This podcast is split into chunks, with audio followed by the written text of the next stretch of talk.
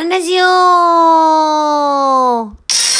人事アンちゃんが日々の人事絡みの雑貨をなんとなくお話しして終わるというアンラジオ。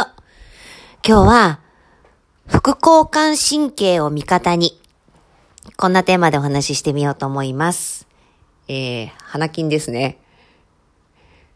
いや、ほんとね、年内はもう平日全滅どころか2月まで平日全滅にしちゃって、えーギリギリで走っております。ちょっと喉がギリギリなんですが、あのーまあ、そんなこともあるんですけれども、あの、あんちゃんって、こう、こんだけ走り回ってて、どうやって気分転換してるのって言われたので、今日はそれを紹介しようと思います。まあ、あの、しっかり寝るとかね、いうのはまあまあ、あの、ありなんですけれども、えっ、とね、カーンってこう、交感神経、私寝るギリギリまで仕事してるので、あの、そのままのテンションだったら寝れなくなっちゃうので、こう、カンって交感神経を落とす方法、どうやって落としてるか、あの、スイッチ切るみたいに落とす方法、私あの、二つやってます。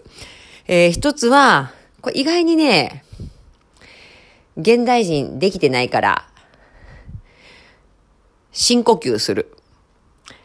の、意外に呼吸皆さん浅いですよ。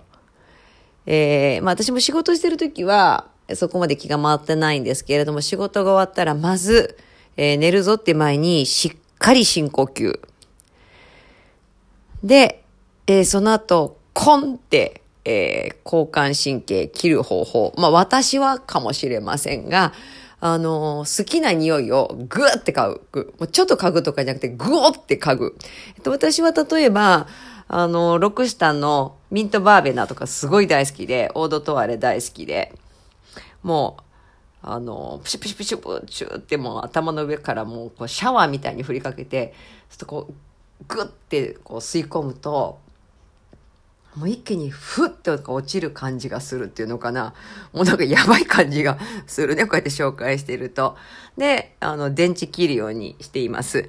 あの、嗅覚ってもうダイレクトに脳に来ますから、自分がどの匂いでリラックスするかって、やっぱ現代人は知っといた方がいいと思いますよ。自分をコントロールするというのかな。